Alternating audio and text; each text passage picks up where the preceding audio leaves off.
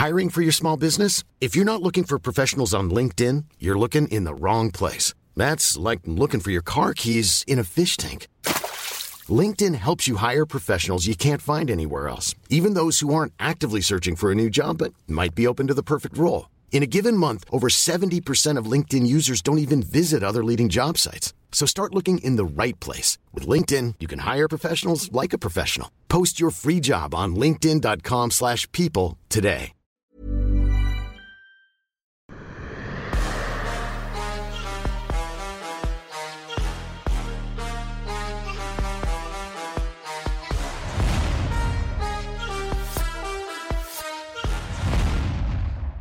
Bonjour à toutes et à tous, bienvenue dans King Energy. Comment ça va, Fernand, ce mardi 18 juillet? vais bien, cher ami. Et toi, comment vas-tu? Bah écoute, ça va, ça va, ça va. En plus, aujourd'hui, on va se refaire parce que souvenez-vous, il y a quelques mois de ça, quelques années, j'ai même envie de dire, on s'était fait un épisode sur les grands espoirs du MMA, ceux qui allaient tout casser, et l'épisode a plutôt bien vieilli, hein, puisque que ce soit ton petit Brandon Moreno, les Charles Oliveira, tout ça, ils ont fini par récupérer les ceintures. Et même Sean O'Malley, que, déjà tu mettais une grosse piécette à l'époque dessus, bah il va faire son combat pour le titre, donc on va parler de tout ça, mais avant ça, il y a les actualités du moment et dans les actualités Fernand, il y a Francis Ngannou qui a sécurisé le choc face à Tyson Fury en boxe anglaise. Donc ok, il y a un petit concours de circonstances parce que Tyson Fury a pas pu avoir les combats qu'il voulait en boxe, mais quand même, euh... j'ai envie de dire chapeau.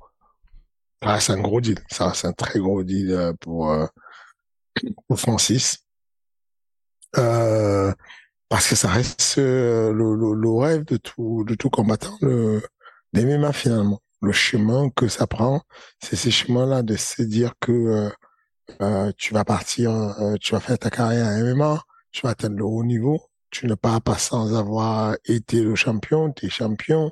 Ensuite, tu décides de, de, d'arrêter ton deal avec l'UFC, tu vas finir par sécuriser un combat, c'est très très bien faut lui dire chapeau, effectivement. Et toi, quand tu vois là qu'il y a des passerelles comme ça qui sont possibles, qu'on sait tout ce qui s'est passé, je sais que tu es en très bonne relation avec l'UFC, d'ailleurs tu as le t-shirt UFC Performance Institute, mais est-ce que tu penses, même là il y a une interview récente de Masvidal qui a dit que c'était le move ultime, est-ce que tu penses mm. qu'il y aura un avant-après euh, pour le fait qu'il ait réussi à faire ça sans qu'il y ait l'UFC qui en soit, enfin, que ce soit une copromotion avec l'UFC comme l'avait fait Conor McGregor? Oui, je pense que ça donne des idées. Ça donne des idées à les personnes de se dire, euh, je peux, je peux faire un move sans être sous l'ombrella de l'UFC. Je peux, je peux arriver à faire des choses. C'est quelque chose de, bien, d'oser, de surtout défendre ses valeurs. Quand tu penses à quelque chose et tout, tu y crois vraiment, il faut y aller, il faut, et, tout après, toujours des gens qui sont de ton côté, mais tu y vas et tu fonces et tu, si tu penses que c'est, tu, tu, tu, il faut y aller. Euh, c'est pas c'est pas la première fois. On sait que les crossovers, il y en a eu plein quoi. Avant avant Francis, euh, il y a eu Anderson Silva qui est allé euh, de l'UFC vers la boxe sans l'UFC parce que bah c'était fini quoi. Son son enfin il a eu son contrat avec l'UFC c'était terminé. Euh, il y a pas que lui. Il y a eu euh, Woodley qui a fait pareil. Euh, il y a eu pas mal de combattants finalement, sauf que lui, il est parti, le début de l'histoire était déjà conflictuel jusqu'au bout, alors que les autres sont pas, partis euh, un peu parce que l'UFC n'en voulait plus. C'est différent. Et puis, il y a eu le grand, celui qui a le plus réussi, euh, qui est parti avec l'UFC. Et, et, et, et, du coup, le montant que ça a donné était monstrueux, puisqu'on avait d'un côté le, la promotion de l'UFC qui s'attachait à une autre promotion de boxe et les deux ont pu faire quelque chose et du coup Connor euh, ça lui a valu carrément d'être sur le podium même la médaille d'or de, de, de, du sportif le mieux payé parce que ça, tenait, ça, ça fait partie des revenus qui rentrent aussi en compte même s'il n'y avait pas que le sportif. Mais en tout cas très bonne action de la part de enfin très bonne euh, opération au final. Euh, il a montré beaucoup de résilience, c'est pas facile. Et puis, euh, et puis il est arrivé jusqu'au bout. Et est-ce que toi tu vas suivre ça? Parce que tu l'as dit à nombreuses reprises, moi je, suis aussi de ton avis là-dessus, c'est vrai que Connor, il a été porté par l'UFC aussi. Est-ce que tu vas suivre les résultats, on va dire, financiers de ce combat? Parce qu'on sait que ça va être diffusé sur, sur la plateforme ESPN outre-Atlantique. Est-ce que tu vas, tu vas te dire, est-ce qu'on va pouvoir voir, voilà, le fait qu'il y ait l'impact de l'UFC ou non avec ce combat-là et te dire, est-ce que peut-être toi, qu'en tant que promoteur, ça pourrait t'intéresser aussi? Bon, on le voit déjà. L'impact, il est clair, non? Là, on sait déjà combien est le deal, combien en tout cas, ce que va gagner euh, Tyson Fury à peu près, euh, une trentaine de millions, ce que va gagner euh, euh Francis à peu près 8 millions. Donc on sait à peu près ce qui va se faire et puis on sait ce que ce qu'a fait l'UFC avec Conor. Donc il y a, il y, a, il y forcément un delta. On, sait qu'il y a ce truc-là. Maintenant, maintenant c'est sûr que moi je, je regarde le MMA avec tous les aspects qui vont avec enfin tout le monde le sait que je suis assez curieux de comprendre le euh, le fonctionnement du MMA de manière générale, le, le, les modèles business de chaque grosse ligue. Euh, je regarde de très près le fonctionnement de, de, de financier et, euh, et modèle business de, la boxe anglaise, des, des, des, promotions de boxe anglaise. Je regarde de très près tout ça et je compare et ça m'intéresse. Par curiosité, j'aime j'aime me former et ça m'intéresse. Donc forcément, je vais regarder le combat. Euh, je, je, vais regarder le combat avec beaucoup d'attention pour le côté sportif, parce qu'il y aura de la sportivité. On n'en parle pas beaucoup, mais il y aura, il y aura de la sportivité. Ok. Ah bah, alors, bah, je suis curieux parce que moi, j'ai vraiment beaucoup de mal à m'imaginer comment Francis peut. Et sachant que toi, tu, bah, justement, c'est toi qui l'as encouragé à aller vers le MMA, mais j'ai du mal à voir comment il peut rivaliser avec Tyson Fury il peut rivaliser parce que c'est toute une affaire d'adaptation et d'entraînement. Les gens ne se rendent pas compte que Connor a fait une dizaine de rounds avec le combattant, le meilleur combattant du siècle dernier en boxe. Euh, je ne sais pas si vous comprenez ce que ça veut dire. Connor McGregor. C'est bon, ok. Tellement c'était impressionnant qu'il y a eu des théories de combat truqué. Parce que voilà un mec qui n'a jamais eu un combat professionnel de boxe de toute sa vie, qui vient du MMA, qui arrive en boxe, qui va boxer contre celui qui est indiscutablement, c'est le gars qui a le meilleur palmarès en boxe professionnel. On est d'accord ou pas? On est d'accord. On est d'accord. Ok. Donc il est arrivé et il a surclassé. Il a touché. Il a, il a évolué run par run. Il était confortable. Il faisait des feintes, il endormait, il remontait les uppercuts, il mettait des crochets, il avait du timing, du déplacement. C'est comme si il y avait un mec qui n'a jamais fait de podcast de sa vie. Il n'a jamais eu de micro de sa vie. Il n'a jamais fait une émission comme ça, enfin, un, un, petit truc comme ce que toi et moi on fait là. Il sort de, un Amérindien qui sort de l'Australie de quelque part. Il arrive là, il gère tout. Il arrive, ton podcast, il s'assoit, tu lui demandes, alors, c'est bon, t'as ton micro, il sort le micro, t'as le casque, il sort le casque et tout, c'est quoi ta cam, il sort ta webcam, il pose tout. Bon, au final, oui, tu as euh, 100 000 euh, euh, comment dire, abonnés de plus que lui. Et puis lui, là, je sais pas moi, 300 000 abonnés, tu en as 400 000 abonnés. Voilà un peu ce que ça veut dire. C'est que c'est Mayweather a affronté un mec qui n'avait jamais fait de boxe, comme Francis n'a jamais boxé de toute sa vie en pro. Il n'a pas un seul combat de boxe référencé en pro il va affronter un monsieur qui ne fait que ça toute sa vie et pourquoi pas impressionner le monde. Il pourrait choquer le monde si ça se passe très tôt dans le combat. Il pourrait impressionner le monde même si il perdait à la décision ou même qu'il était stoppé. Ce serait toujours impressionnant. Parce que le, comment dire, ce qui détermine la discipline sportive et qui va déterminer la, la, complexité d'un combat, quel que soit le sport, c'est le cadre institutionnel. Ce sont les règles qui sont mises en place. Les, les, règles de Queensberry, c'est bon, euh, il y a trois minutes euh, et ensuite euh, on ne peut boxer qu'avec les deux bras. On peut pas frapper avec les coudes, on peut pas mettre les genoux, on peut pas mettre les pieds. Du coup, ça amène un certain input. Le nombre de coups donnés devient très très élevé comparé au coup qu'on donne en MMA. Ça veut dire que en termes de sollicitation de ce qu'on appelle les adaptations périphériques, donc ce sont les adaptations musculaires, on est très très haut en boxe. Les parties qui vont beaucoup être marquées par ça vont en général les deltoïdes. Parce que ça, ça, ça, soutient les bras et ça bouge. À côté de ça, pour pousser le poing, il y a le triceps qui vient pousser.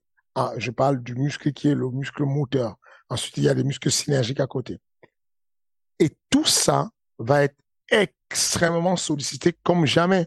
Parce que en, en MMA, quand le gars est en train de boxer et qu'il a mis un gros input et qu'il a mis pas mal de coups, il va aller accrocher, il va pouvoir lutter, il va pouvoir utiliser les genoux, il va pouvoir utiliser les middle kicks, il va pouvoir utiliser, il a tellement d'armes pour, laisser reposer les muscles qui ont été très sollicités de façon à ce que ces muscles-là puissent redémarrer après avoir récupéré. Sauf que la fatigue musculaire qui va, qui va, qui va être imposée par ce que Tyson Fury va mettre à Francis, parce qu'il va le solliciter tellement que même si Francis arrive avec la connaissance et, et, et, et comment dire, la conscience qui ne doit pas beaucoup donner de façon à ne pas être grillé rapidement, il va devoir donner un peu au risque de se voir mettre KO. C'est que si se laisse faire, il va prendre des mauvais coups. Il a beau être, euh, comment dire, il a beau être euh, boxé avec de la grâce. Euh, Tyson Fury, ça reste un poids lourd. Il a beau danser, il a beau jouer, il frappe comme un poids lourd.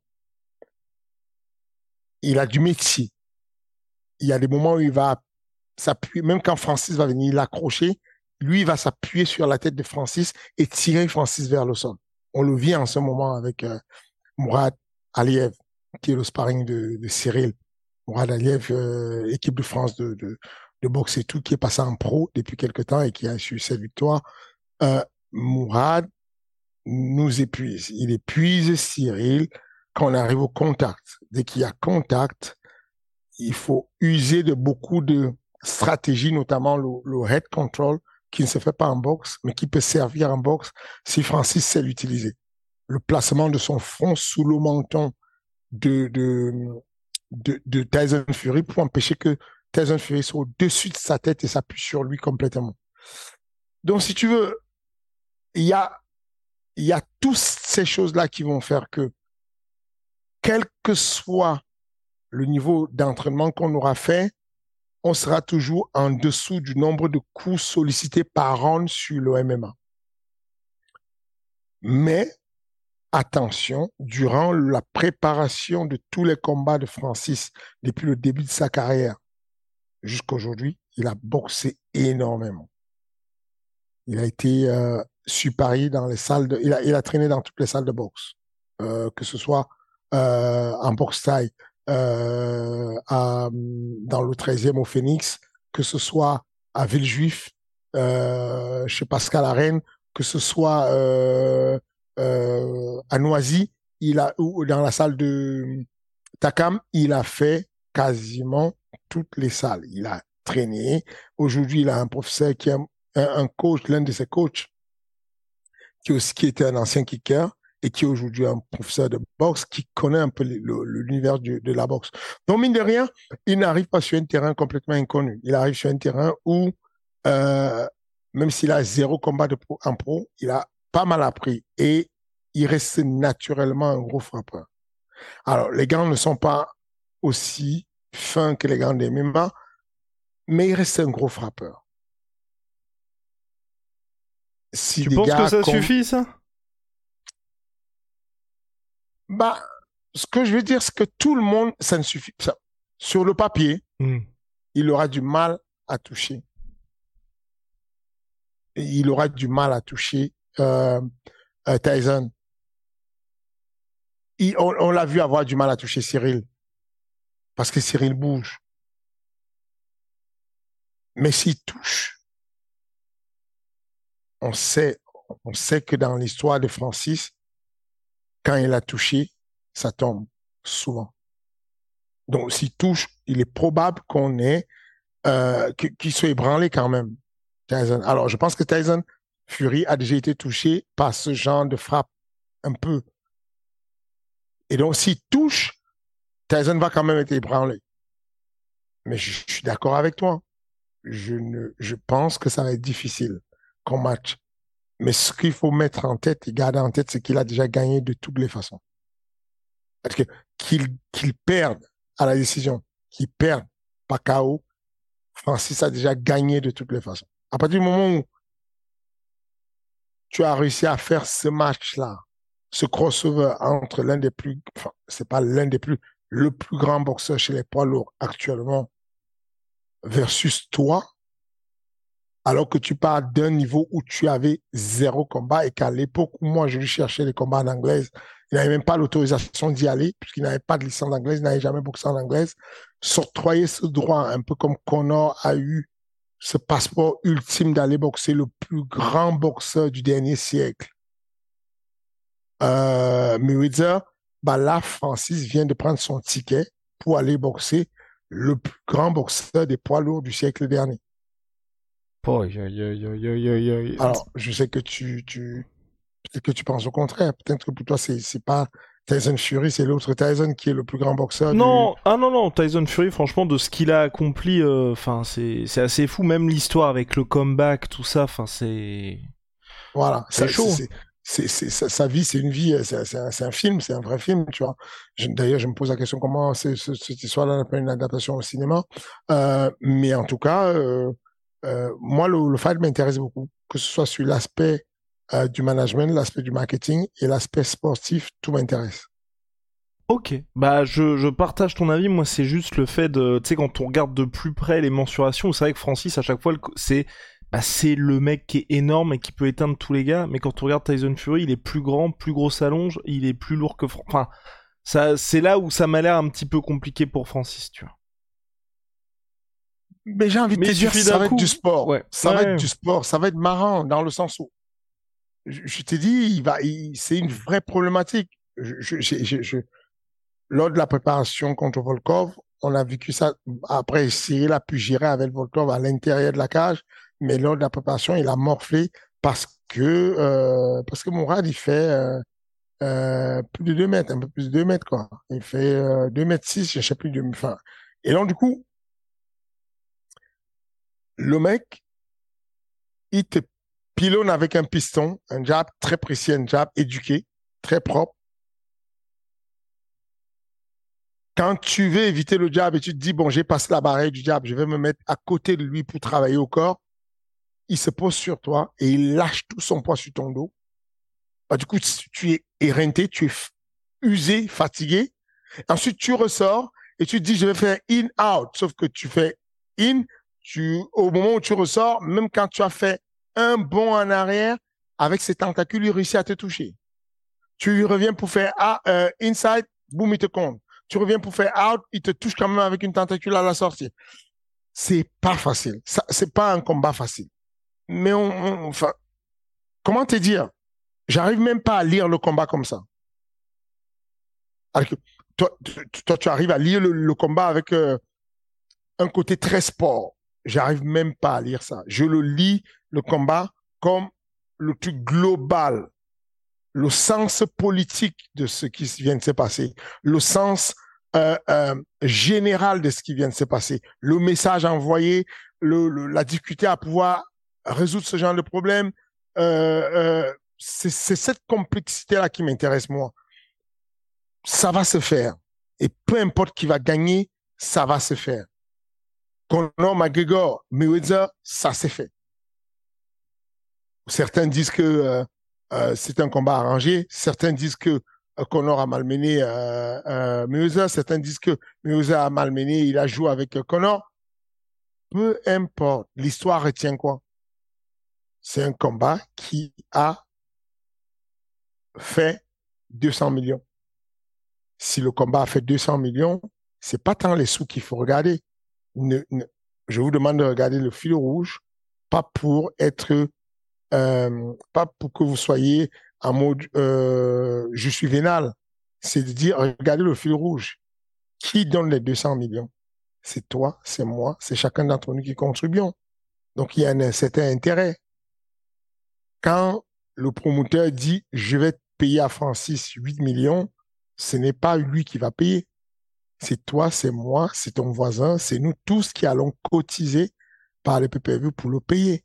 Donc, il y a derrière les sous un certain nombre un certain intérêt. Cet intérêt-là n'est pas à négliger. C'est tout ce que j'essaie de te faire comprendre, c'est que faut prendre de la hauteur et il y a des combats où on ne regarde plus l'enjeu. On regarde qu'est-ce que ça rapporte mondialement, quelle est la puissance du message envoyé. C'est ça le plus important. Et voilà, donc ce sera, ça aura lieu au mois d'octobre prochain en Arabie Saoudite. Fernand, place au gros sujet de la semaine, c'est les espoirs, ceux qui vont tout péter. Donc là, on est pour par espoir, ce qu'on veut dire, c'est qui va être champion à horizon 2025 à l'UFC. Donc ça peut être des gars qui sont déjà dans les top 15, ça peut être déjà des gars qui sont dans les starting blocks, bien évidemment, parce que là, on va pas s'intéresser à des gars qui ont un bilan de 0-0, mais ces mecs qui sont quasi garantis, quasi garantis champions de la part de Fernand. En tout cas, qu'on son petit tampon. Vas-y. Mais 2025, ça fait loin. Hein. Bah ouais, bah faut que parce que parce que parce que il y a des gars qui seront champions en 2024 qui ne seront plus champions en 2025. Vas-y, allez, on dit 2024, 2025. Non, mais parce que tu vois, par exemple, pour Sean O'Malley, on avait un petit peu trop d'avance quand on l'avait fait il y a deux ans. Oui, mais on n'avait pas tort. Tu te rappelles quand il, a quand il a commencé Sean O'Malley? Oui, bah 2018, il a pris le temps. On, se moquait de lui. Mm-hmm on se disait, bon, bah, c'est plié, c'est mort, c'est impossible, il va rien faire. Il est en train de faire une ceinture. Il fait une ceinture. C'est avec ses cheveux colorés et tout, il fait une ceinture. Euh, donc voilà. Non, je, Ça dépend des KT. Je, vais te décevoir parce que les flyweight. ah voilà, je voulais. Bah, on va commencer justement par les flyweight. Les flyweight, c'est compliqué pour moi. J'arrive pas. Même Mohamed Mokaev, il t'a pas. Non. Oh. Donc Mohamed Mokaev, c'est euh, bah, peut-être plus gros palmarès chez le MMA en MMA amateur qui arrive à l'UFC. Mais ses performances au niveau ne m'impressionnent pas. Mhm. je, je, alors c'est très compliqué toujours de faire ce genre de truc où il y a les tiers et tout parce que euh, ceux qui sont très fans de Mohamed Mokaev ne vont pas comprendre que je, je, je sois euh, aussi mais globalement, les gens sont d'accord avec toi. Hein. Je veux dire, moi y compris, on retrouve pas la même euh, la même domination que celle qu'il avait ce qu'il a fait en amateur? Il a déchiré le monde. Mhm. Et aujourd'hui, euh, à l'UFC, c'est dur. Hein. je ne le vois pas se démarquer vraiment, tu vois. Là aujourd'hui, à part celui qui vient d'être champion là, j'ai du mal à te dire qui va devenir champion encore. On passe au bantamweight. Au bantamweight, je ne comprendrais pas qu'il n'y ait pas Oumar Nomagomedov. Oh. Ouais. non, non, non, c'est vrai, je le vois. Attends, mais t'as euh, mis qui, toi? Euh... Non, je n'ai pas. Euh, là, comme ça, des têtes, non. Je n'ai pas. Je n'ai pas quelqu'un que je. Qui, qui se démarque en ce moment Je sais pas, Je... Euh, non, non, non. Je sais pas. J'ai mis personne dessus. C'est une KT. J'ai dit, j'ai choisi quelques KT sur lesquels qui peuvent me parler. Je vois quelques KT qui peuvent me parler, mais, mais tu as qui en bantam pour être tout à fait pragmatique? Tu as Adjamen Serlin. Euh, oui, Merab. Merab, il pourrait. Tu n'y crois pas? Euh, c'est pas que j'y crois pas, mais c'est surtout quand si on se projette un peu. Je pense que Merab, il va. C'est aujourd'hui son moment, tu vois, sa, sa, sa fenêtre de tir. Et tu te dis que comme il ne peut pas sortir pour le moment, quand il sortira, ce sera trop tard, c'est ça? Ouais, ce sera trop tard, ou il y aura Oumar. Et quand il y aura Oumar, je pense que ça va être compliqué pour lui. Merab, intelligemment. Hein. Mmh, non, c'est vrai. Après, Oumar est très complet. Mmh. Donc c'est chaud. Euh, oui. Oumar. Oumar. On va dire Oumar. Je, vois plus Oumar qui est plus dominant que Merab, qui est une machine à gagner. Merab sait gagner. Il sait comment faire une lutte économique. Il sait comment. Euh, il a compris quand j'ai envie d'enseigner à mes élèves comment lutter intelligemment et lutter sans trop dépenser d'énergie, parce que la lutte c'est très énergivore. Je leur parle de Merab. Il, il m'impressionne beaucoup dans son, côté. Je lutte, mais je lutte à très légèrement. Je fais un, je fais du body language avec ma, la lutte pour aller chercher la boxe et revenir sur la lutte. Donc voilà. Euh, oui, je vais dire euh, Featherweight, est-ce que t'avais quelqu'un? Oui. Oh. Yeah, Rodriguez.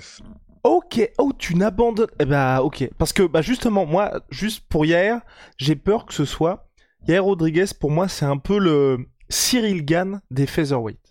Je m'explique. C'est vrai. C'est bah voilà, bah en gros c'est- qu'à chaque fois qu'il Les histoires sont à peu près Voilà, les mêmes. exactement. C'est il a malheureusement pas l'occasion d'être testé contre des gars qui ont un profil lutteur, sauf au plus plus haut niveau. Donc à savoir hier c'était contre Frankie Edgar en 2018 et là contre euh, contre Volkanovski. Mais sinon le reste du temps il affronte des strikers et quand il affronte des gars comme ça, bah il se balade. Mais lui pour moi c'est vraiment un problème plus de KT que de que de K.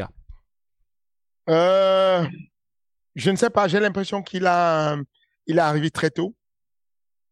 J'ai l'impression qu'il est, il est relativement jeune, qu'il est très humble et qu'il a encore le potentiel d'apprendre. C'est ça qui me fait dire que si on parle d'horizon 2024, surtout 2025 dans son cas, il est possible que, euh, voilà, moi je le, moi je le vois bien faire quelque chose de reprendre la ceinture. Je ne vois pas durer, mais je me dis que sur un malentendu où Volkanovski bouge euh, pour aller prendre le défi où il a échoué et qui se sent confortable au-dessus, on pourra avoir un Yair Rodriguez qui revient et qui a un coup rein chez les Bantamweight. Voilà ce que je vois. Et Ilia Topuria, est-ce que pour toi c'est trop tôt encore avec lui? Parce que même là, tu vois, le, je trouve que ce serait un peu le précipité pour le title shot contre Volkanovski. Oui, c'est tôt, c'est tôt. Honnêtement, euh, je ne, je l'ai dit hein, quand le, le combat s'est terminé, j'ai dit euh, ne me parlez de personne d'autre quoi. Il y a Topora, José Aldo, ce que vous voulez, les reins qui étaient très longs de José Aldo, c'est pas la même chose. Le niveau qu'il apporte, le niveau qu'il peut déposer Volkanovski, euh, c'est un autre niveau. Donc euh, il y a si on le pousse maintenant, ça va mal se passer. Il est bon, il est très bon, donc admirons. Mais je dis juste que là tout de suite, c'est pas le, c'est pas le match à faire. Alright. Et est-ce qu'on a quelqu'un chez les lightweight? Charles Oliveira. Il d'abord pour 2025 2024. Ouais, voilà, parce que. Je, je pense que je pense qu'il il, il, il en a plus pour longtemps, mais je pense qu'il pourrait reprendre la ceinture. Je, je voilà, je pense qu'il pourrait reprendre la ceinture et que à- à- ensuite euh, Islam reprendra la ceinture en 2025. Euh, j'ai vraiment l'impression que après ce qu'il a montré sur son dernier combat, il pourrait rectifier le tir, mais il ne peut pas maintenir cette, performance-là sur très long terme. Et je pense qu'il peut rectifier le tir et, garder la ceinture six mois. Ensuite, euh, Islam reprend sa ceinture et puis euh, fin du game. Alright, alright. Moi, chez les légers, je ne sais pas. Vraiment, je. C'est le. Pour moi, tout dépendra de la suite pour Islam Makhachev, vraiment. Parce que je pense que long terme, c'est quand même chaud d'aller euh, durablement le chercher, je pense. Je pense. Ah. Même Oliveira ne peut pas aller le chercher. Ah, je pense que c'est compliqué. Non, mais moi, je te le dis, ce Volkanovski Marachev 2, euh, Volkanovski va le faire. Volkanovski va le faire. Ah, ouais. Ah, Ah, tu trouves que Volkanovski a plus de chances que Oliveira oui. Oui, oui, oui, oui, oui, oui. Waouh. Ah ouais, non, mais Volkanovski, moi, il m'a vraiment impressionné. hein. Il m'a, il y avait juste, il manquait juste pour moi, enfin, à mon sens, Oui, Vol- mais il t'a impressionné face à quelqu'un qui n'a pas le physique. Mais il avait pas ce sentiment d'urgence, je pense, Volkanovski contre Islam Makhachev. Maintenant, il sait ce qui s'est passé, il... et du coup il y aura plus. C'est qu'il faut aller, il faut, faut y aller quoi. Exactement. Et tu vois toutes les situations, il était peut-être pas en danger, mais qui jouait un peu avec la caméra et en soi tu perds. Là maintenant, bah il sait que t'as perdu à la décision à cause de ça, tu vois. Mmh, mmh, Donc, mmh, et même si tu dis, et j'entends complètement ce que tu dis, ça c'est un vrai argument aussi, que on avait peut-être pas le meilleur Islam Makhachev aussi ce jour-là. Aussi. Donc, euh, ouais. Aussi. Bon, voilà. Alors, welterweight. Shimaev.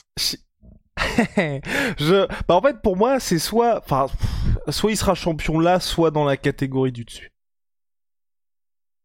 C'est ça qui m'embête un peu, c'est ça qui m'a fait hésiter. Parce que sur le ranking de l'UFC aujourd'hui, il est classé chez les welterweight, mais on ne sait pas où il va aller. J'ai l'impression là qu'à Abu Dhabi, on va le voir à 84 kilos. Moi, en tout cas, je l'ai demandé pour à 84 kilos et, et, et, on, et, et on ne m'a pas dit non. C'est juste qu'on m'a dit, ça se passe à Abu Dhabi.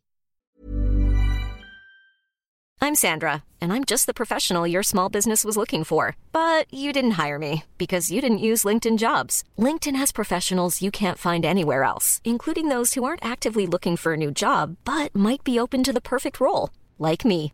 In a given month, over 70% of LinkedIn users don't visit other leading job sites. So if you're not looking on LinkedIn, you'll miss out on great candidates like Sandra. Start hiring professionals like a professional. Post your free job on linkedin.com/people today.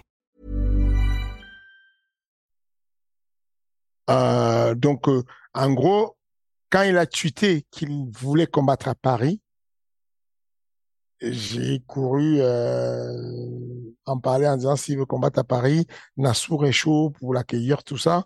Et c'était euh, non, is go. On le prévoit pour euh, Abu, Abu Dhabi. donc, euh, et donc euh, voilà, ça veut dire que on ne m'a pas dit non, il va combattre à 77 kilos. On m'a dit non, il va combattre à Abu Dhabi. Sauf que où je le vois gagner sur, c'est 77. Où je le vois devenir rapidement champion, 77. Quid des Shavkat Rachmonov. Parce que pour moi, euh, c'est un peu comme Shavkat, c'est ça, c'est ça qui est fou. Shavkat, c'est le nom qui vient quand on est sur l'idée de prospects et les gens qui vont fatalement arriver à la ceinture. Shavkat, fatalement, il y va. Inch'Allah. Cependant, cependant, euh, comment te dire, Shimaev a un truc qui est tellement dominant que je me dis, à moins qu'il soit diminué, qu'il ne puisse pas combattre pour ses problèmes de visa, de papier, qu'il ait un problème de santé comme il y a eu le Covid, mais il se balade.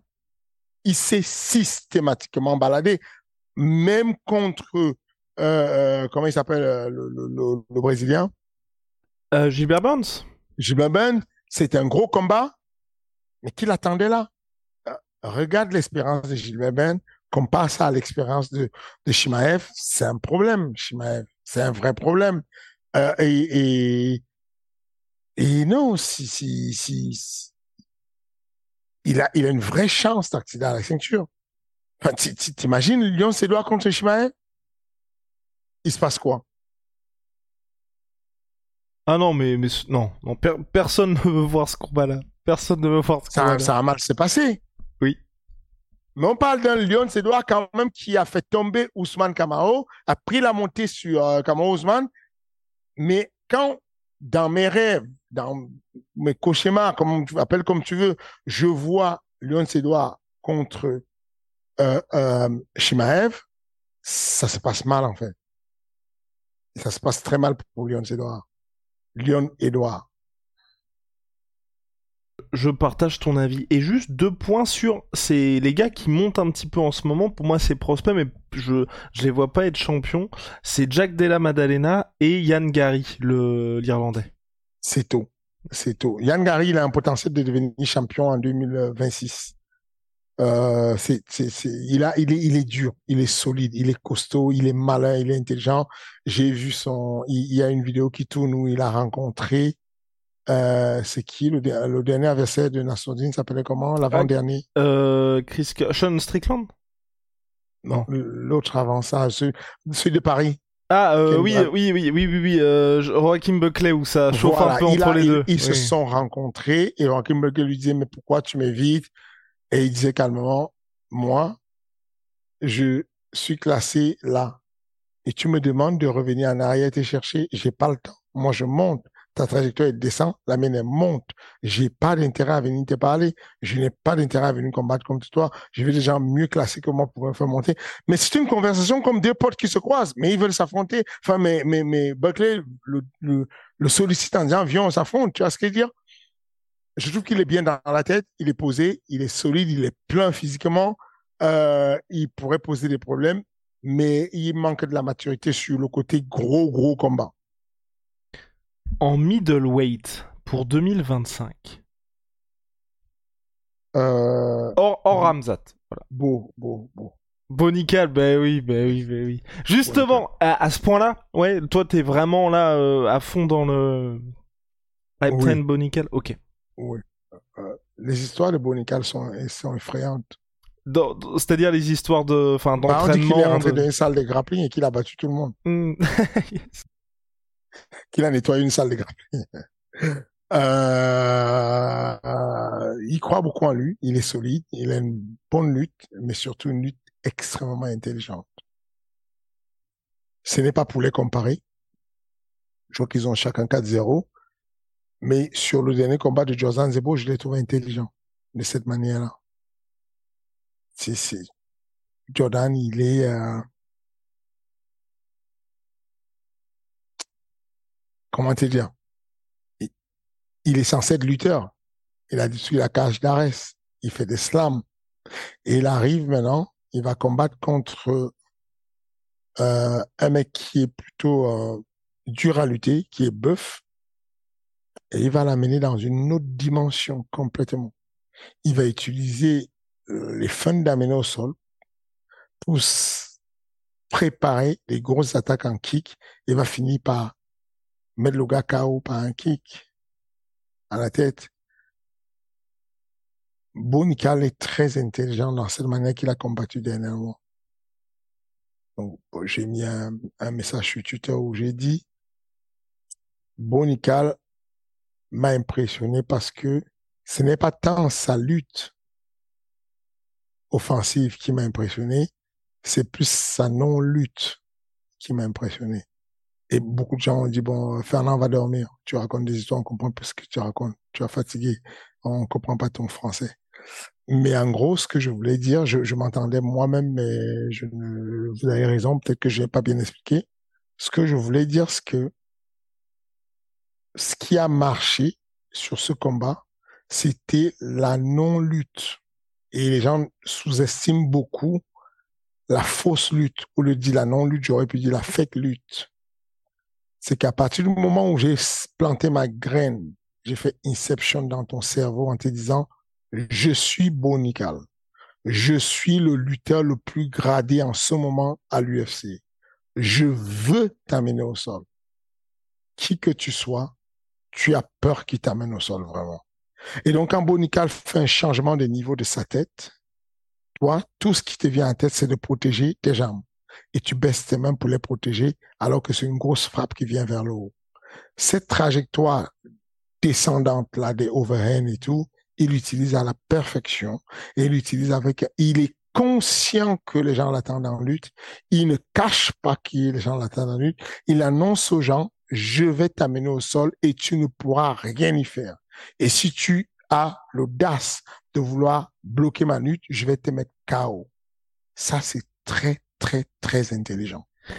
Ça, c'est un basique qu'on connaît dans toutes les écoles de MMA. Tout le monde peut en parler. Mais sauf que c'est le truc le plus sous-côté du monde du MMA. Les gens sous-cotent beaucoup le côté feinte. Je te fais mal, tu ressens la notion de douleur avec le low kick. Quand je reviens, je fais un question mark, je passe au-dessus les gens disent, mais comment il a pu prendre ça? Il n'avait pas de garde. Mais non, tu peux pas avoir la garde partout. Sur la gauche, tu n'as qu'une main. Si tu paniques parce que tu as eu trop mal et que tu veux ramener ta main parce que tu, tu peux plus bloquer les low kicks, tu veux réduire la douleur, bah, tu vas laisser tout ça exposer et on va passer dessus. Et, et ça, Bonical a compris que sa menace de lutte est encore plus importante que sa lutte. Pourquoi? Parce que quand Bonical lutte vraiment, mine de rien, il dépense d'énergie. S'il se met à lutter beaucoup, il va croiser des gens à l'UFC qui sont plus endurants que lui, qui vont lutter avec lui, qui vont même le annuler sa lutte au sol parce que le tout n'est pas de lutter. Tu vas le faire tomber, mais vous allez arriver au sol. Et ensuite, le gars, il a une belle garde. Il joue avec toi, il te contrôle, il te suit, puis il te contrôle, tu peux rien faire. Et Bonical s'est dit, écoute, je vais capitaliser sur la terreur que j'impose à mes adversaires et je vais faire semblant de lutter pour récolter des chaos. Et ne sois pas surpris que ces mecs finissent avec, dans cinq ans, comme étant le record de chaos dans sa catégorie. Parce qu'il va en mettre des chaos, parce que tout le monde se prépare à défendre sa lutte. Et je trouve ça très, très intelligent j'ai l'impression que l'UFC là est en train de préparer comme ils l'ont fait pour Adesanya PA euh, un choc d'ici je pense la 2025-2026 entre Ramzat et Bonical même si c'est beaucoup trop tôt pour se projeter là-dessus est-ce que pour toi c'est un peu le combat ultime? Parce que sur le papier là il y a quelqu'un qui parlait dans le domaine de prédilection de Bonical bah sur le papier c'est puissant. De toute façon c'est simple. Euh, dorénavant euh, ce que l'UFC essaie de faire, c'est d'opposer la lutte de l'Ouest à la lutte de l'Ouest, de manière générale. Mais il y a deux matchs que l'UFC prépare pour Shimaev. Chez Iram, Iram, c'est le Dagestanais que euh, euh, Shimaev avait battu. Au bref, ouais. Au bref et, euh, et puis euh, Bonical. Bonical, ça va arriver un peu plus tard parce qu'ils sont pas fous. Ils vont le laisser prendre un peu de maturité. Et je pense que sur la fin d'année 2024, euh, il sera prêt pour affronter euh, Shimaev pour une ceinture. Et, et, pour le coup, juste pour Hamza, donc on a mis dans les futurs champions chez les welterweight. Pour toi, tu vois un vrai différentiel pour lui entre welter et middleweight? Pas tant que ça. Je pense qu'il pourrait chiffonner les gens à gauche et à droite. C'est pas un problème. C'est juste, c'est contre lui-même. Est-ce qu'il est, est-ce qu'il peut être constant? Est-ce qu'il peut être sans blessure? Est-ce qu'il peut être sans problème de voyage? Est-ce qu'il peut boxer, combattre les, euh, régulièrement de façon à ce qu'il ne perde pas ce truc qu'il a. Parce que c'est pas ce truc-là quand on est combattant, ça ne dure pas éternellement. Ce truc de dominant, ça finit tôt ou tard. Tu peux te cacher, tu peux éviter d'en parler, tu peux. Ça va arriver à un moment donné où tu, il va arriver un moment où tu ne peux plus et tu n'arrives plus, tu comprends pas pourquoi, tu es un peu plus lent tu es un peu plus lent à prendre des décisions, tu es un peu plus lent sur tes gestes techniques. Et, et ce que je dis, euh, c'est que euh, faut, faut, faut, faut, même pas attendre d'arriver là, quoi. Aujourd'hui, euh, c'est le moment qui, c'est le moment de profiter, de faire ce qu'il peut faire avec son corps, ce qu'il peut, voilà. Ok, ok, ok.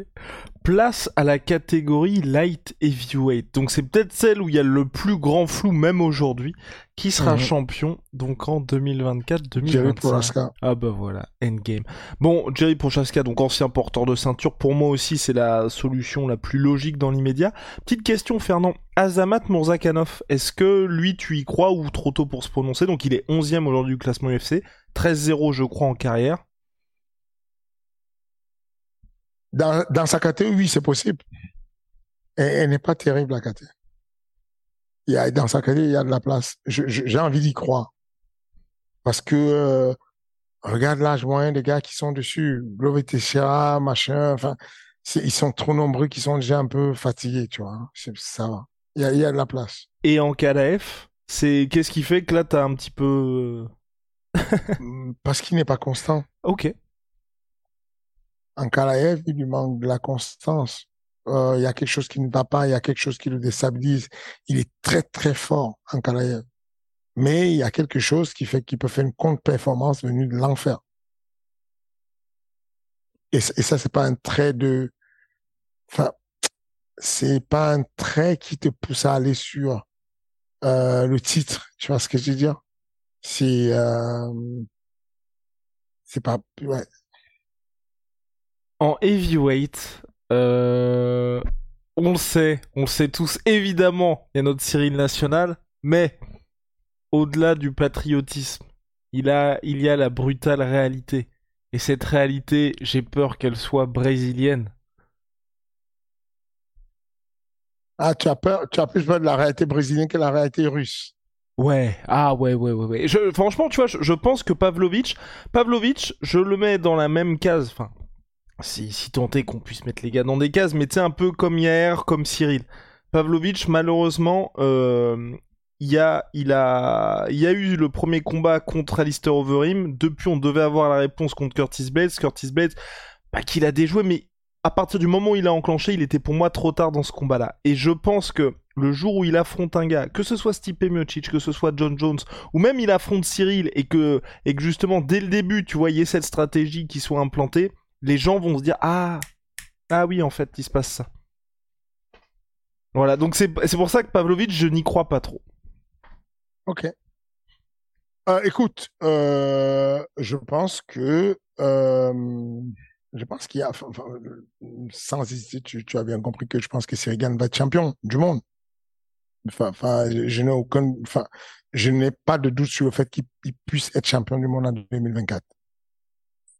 Euh, maintenant, je sais que fatalement, le Brésilien va être champion du monde. il n'y a rien qui peut le retenir.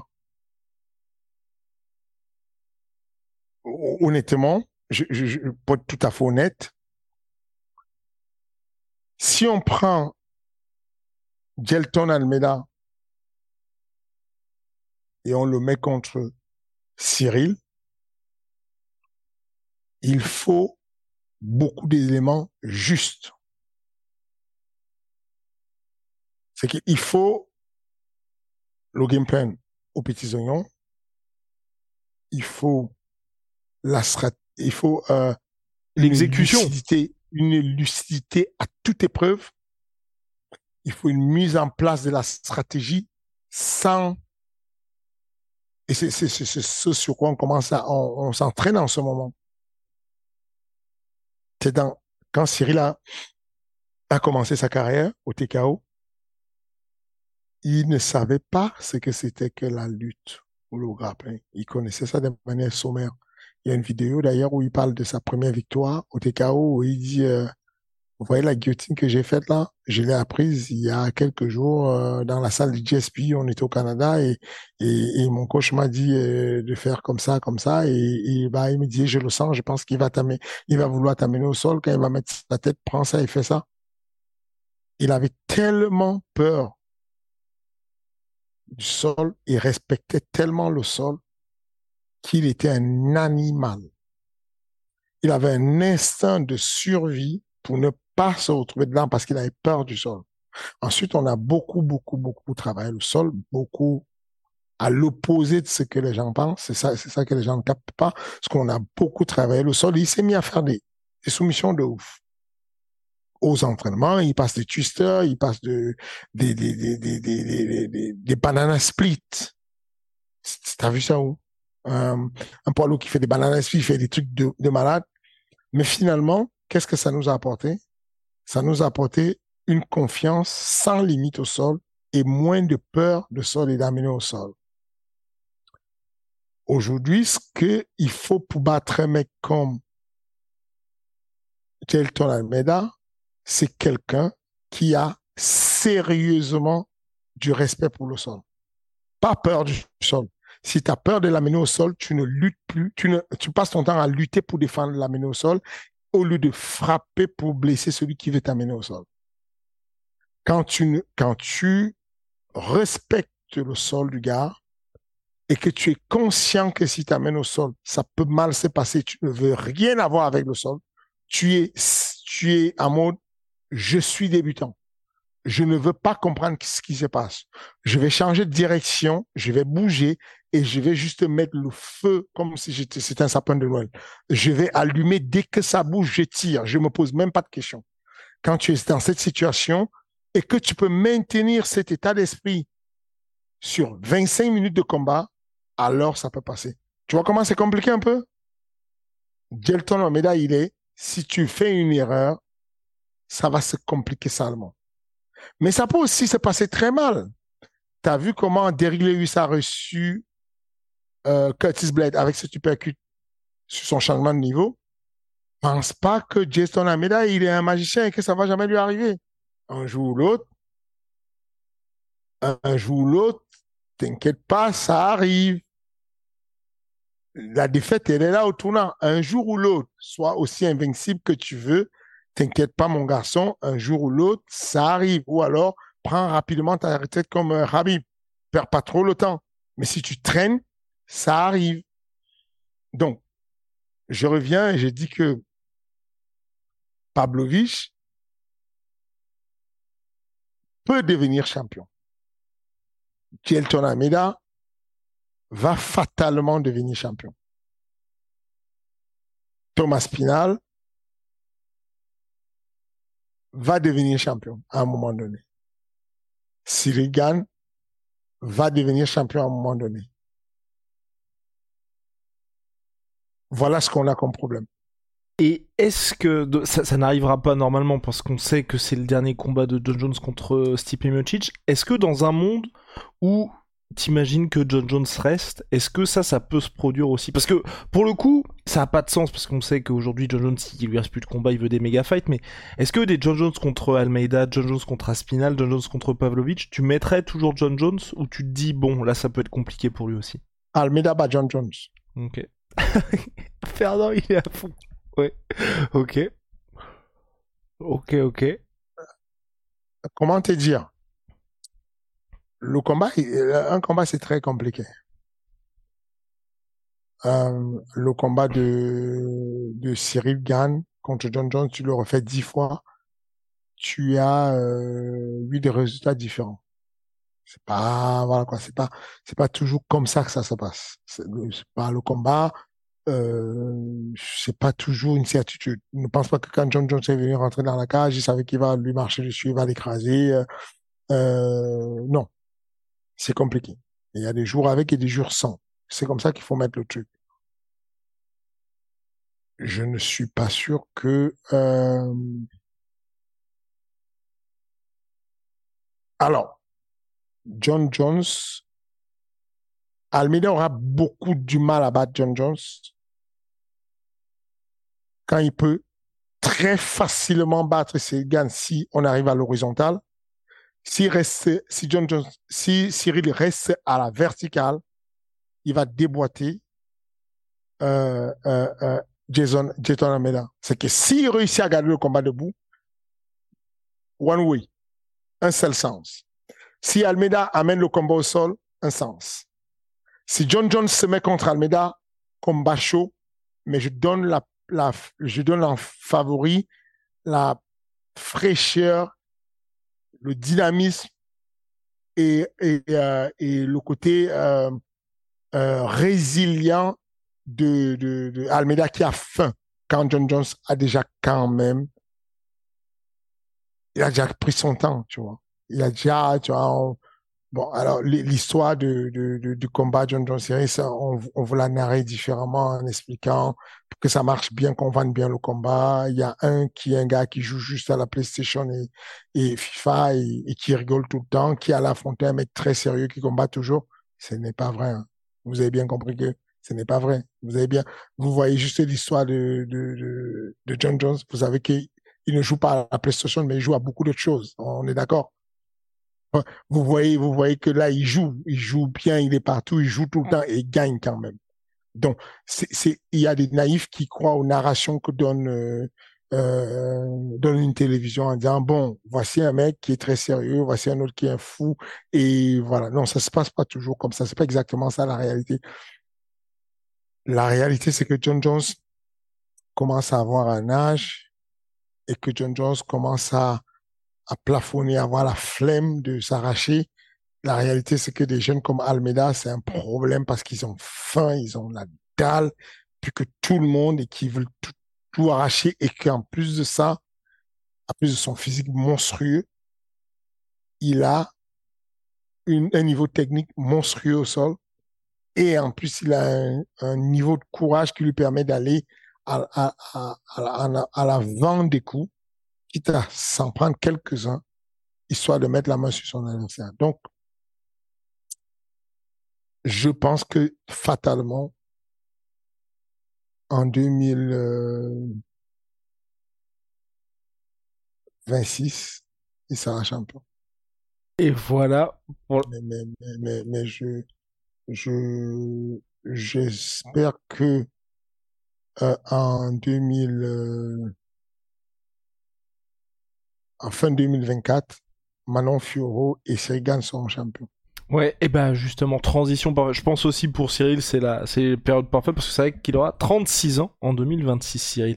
Euh, chez les femmes, donc, euh, je pense, sans risque de me tromper, peut-être que tu vas être d'accord avec moi, donc, euh, chez les Strawweight, même 2025, je pense que Weili Zhang sera toujours championne. Moi aussi, je, je, j'ai du mal à voir quelqu'un d'autre venir la détrôner, Weili. Je pense qu'elle va rester championne. Je pense que chez les gars, chez les 61 kilos, Honda aussi sera champion en 2024. Arrête ça. Alors attends, attends, attends, attends. Mmh. Alors t'es peut-être au courant de oui parce qu'il y a pas mal de rumeurs sur un retour de Ronda. Euh, c'est vrai que là le fait qu'il n'y ait plus Amanda Nunes c'est un petit peu un, c'est une très bonne nouvelle pour elle. On regarde ce qui s'était passé lors de leur combat. Tu penses? Tu penses vraiment qu'on va avoir un comeback de Ronda là? Je pense que Ronda c'est une une femme qui a goûté le haut niveau en judo, qui a goûté le haut niveau en MMA, et je me dis que si elle décide de revenir, ça veut dire qu'elle a de fortes chances d'être championne. Je ne la vois pas revenir pour faire un combat Ouais. de kiff. Oui. Mais faut qu'elle remette sa tête à l'endroit aussi, par contre. Bah, si tu, si pendant sept ans tu ne remets pas ta tête à l'endroit, tu vas plus jamais remettre ta tête à l'endroit. Elle a eu sept ans pour cogiter sur sa vie, sur son staff, sur sa famille. Elle a tout eu pour ranger. Si là, elle n'a pas rangé, échec et mat, on peut plus rien faire, c'est fini.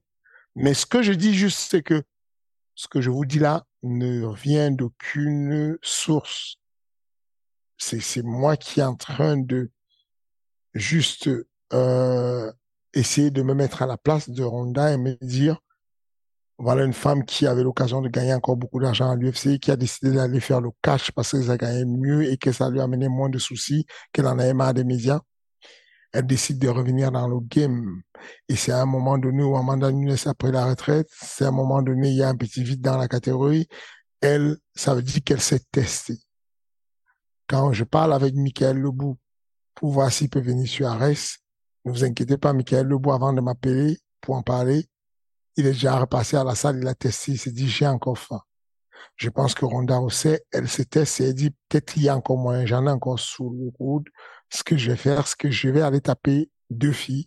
Ensuite, euh, je tape une fille et Dana, c'est mon ami, il va me donner la ceinture. Je fais la ceinture, je prends ma retraite. Je pense qu'elle est capable de faire venir à son gym des sparring qui lui permettront de tester si elle tient encore la route ce que je vais dire, je peux me tromper complètement. Et je m'en excuse si je m'excuse. Si je me trompe, je vous dis juste que si je devais faire mes petits calculs, j'ai l'impression qu'au moment où la rumeur commence à sortir que Ronda va revenir, c'est que Ronda sait qu'elle va revenir. C'est que Ronda se prépare à revenir. C'est qu'elle a déjà testé les entraînements, qu'elle a déjà commencé la préparation physique et qu'elle se dit, je n'ai pas tant perdu que ça. Avec le niveau que j'ai et la domination de lutte que j'ai, je peux ramener toutes les autres filles qui traînent là au sol. Et si j'amène euh, Julia Peña au sol, elle a beau faire son sous son machin, je vais lui mettre une clé de bras parce que je suis une spécialiste de clé de bras. Voilà comment je vois les choses. Donc c'est très sérieusement que je pense que Ronda Rousey pourrait être championne des 61 kilos à horizon 2024.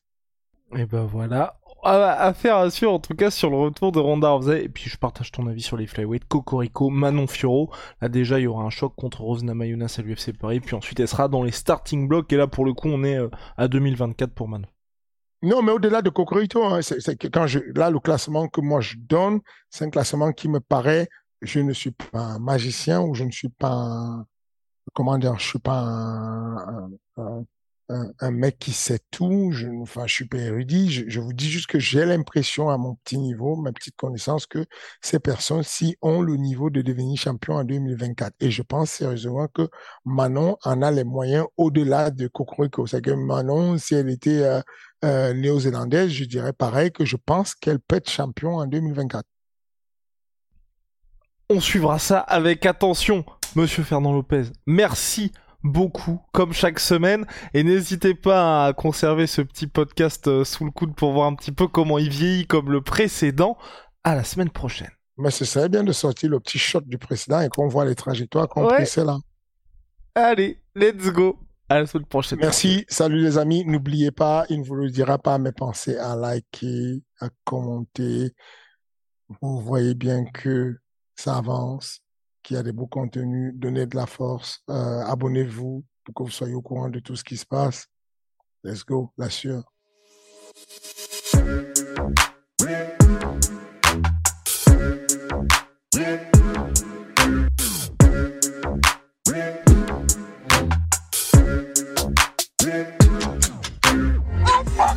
I'm